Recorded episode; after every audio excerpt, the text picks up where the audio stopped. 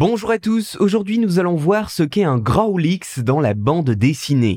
Comment faire pour montrer qu'un personnage de bande dessinée dit des gros mots sans pour autant afficher des grossièretés sur une page? C'est une problématique récurrente dans le dixième art et une solution fut trouvée avec le temps pour contourner le problème. C'est justement notre sujet du jour, le Growlix. Mais alors, qu'est-ce que le Growlix? Eh bien, généralement, c'est un ensemble de symboles typographiques comme l'arrobase, le dollar ou le point d'exclamation qui sont réunis dans des bulles de dialogue. Utilisés très fréquemment dans les bandes dessinées, ils servent alors à représenter une injure ou un mot grossier.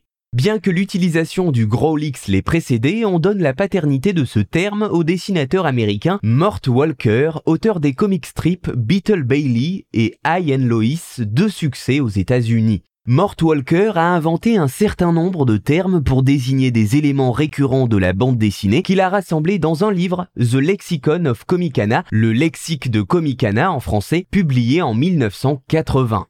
Parmi les termes qu'il a construits, on retrouve par exemple le mot briefit qui désigne le nuage de poussière laissé par un personnage qui s'enfuit précipitamment.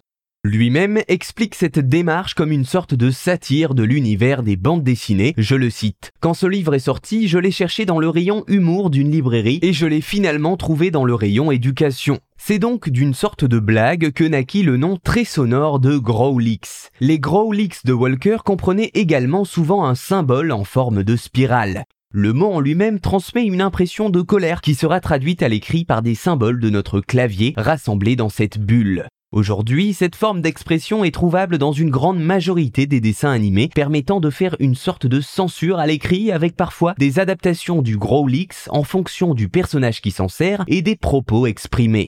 En tout cas, vous saurez maintenant que ces caractères assemblés pour exprimer une injure portent un nom, le Growlix, inventé par un dessinateur américain nommé Mort Walker.